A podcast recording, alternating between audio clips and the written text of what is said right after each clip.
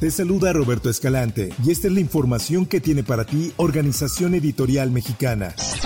Un juez federal declaró abierta la etapa de quiebra de Interjet y ordenó la enajenación y venta de todos sus bienes para liquidar los compromisos financieros de la aerolínea. Así lo publica en su diario El Sol de México. El juez segundo de distrito en materia de concursos mercantiles declaró el proceso de quiebra iniciado el pasado 4 de abril e hizo público el acuerdo este lunes en el portal del Consejo de la Judicatura Federal.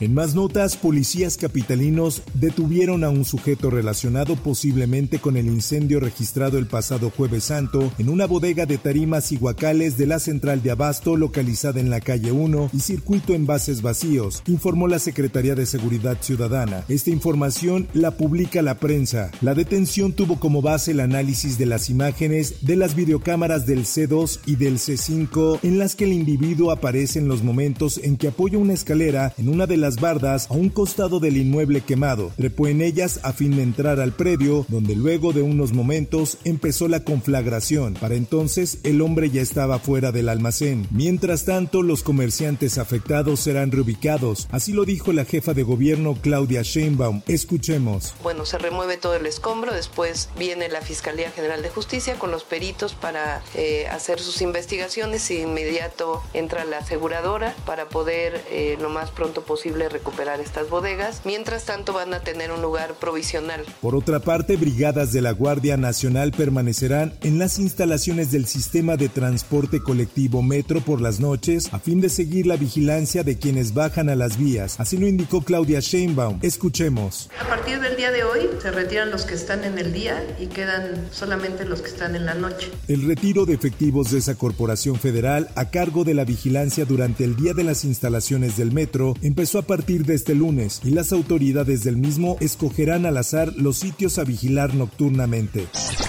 En más información. Logramos ya ubicar a las personas. Quiero informarle que estas personas aparecidas efectivamente este, ya se encuentran liberadas el gobernador de Guanajuato, Diego Sinué Rodríguez Vallejo, dijo que el alcalde de San Felipe, Eduardo Maldonado, será investigado por confundir y ocultar información a las autoridades del caso de los migrantes desaparecidos la semana pasada en una carretera de San Luis Potosí. Esta es una nota que publica El Sol de León. Además aseguró que fueron varias ocasiones la que se les solicitó, pero ni siquiera les proporcionó el nombre de cada uno de ellos, por lo que el personal de la Secretaría de Gobierno y de la Fiscalía al municipio a preguntar casa por casa.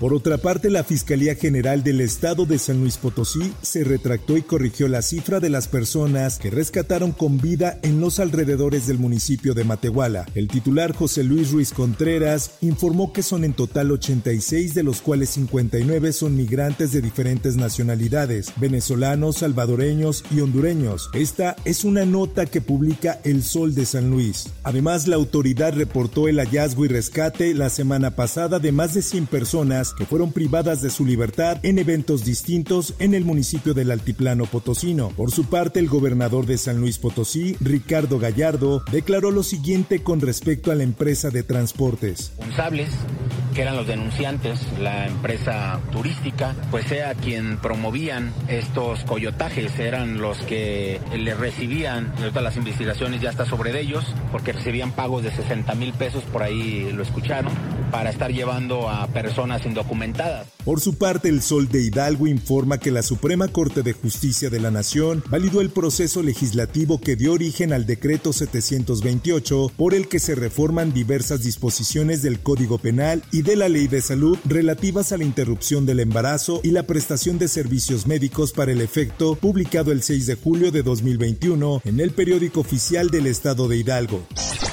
En información internacional, el presidente de Estados Unidos, Joe Biden, firmó este lunes una ley que da por finalizada la emergencia sanitaria declarada por COVID-19, así lo informó la Casa Blanca. La firma de Biden da luz verde a la normativa que fue aprobada por la Cámara de Representantes, controlada por los republicanos el pasado 31 de enero. En más notas.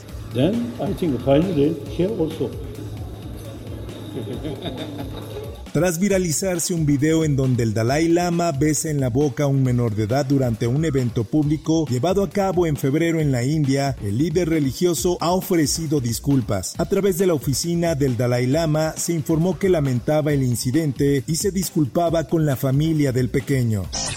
En notas deportivas, Tigres hizo oficial la llegada de Robert Dante Siboldi como nuevo entrenador del primer equipo de los felinos tras los malos resultados de Marco Antonio Ruiz. Por medio de las redes sociales, la directiva del club regiomontano dio los detalles del que esperan sea la solución a los problemas que enfrenta en la Liga MX. Así lo publica el esto. Ahora escuchemos parte de la presentación de Siboldi como director técnico de los Tigres. Estamos aquí hoy para presentar oficialmente a Robert Dante Siboldi como el nuevo entrenador de, Tigres. Estoy feliz también por eso, porque sé que hay mucha gente que quiere estar, que, estemos aquí, y entonces es una gran oportunidad para mí volver y, poder volcar toda mi experiencia y todo lo que he aprendido a lo largo de estos años, ya en, otro, en otra etapa como entrenador en Noticias del Espectáculo. Pero ahora estoy, creo que en otro momento, estoy agradecido por, por haber formado parte de su vida, por haber aprendido tanto de él, por haber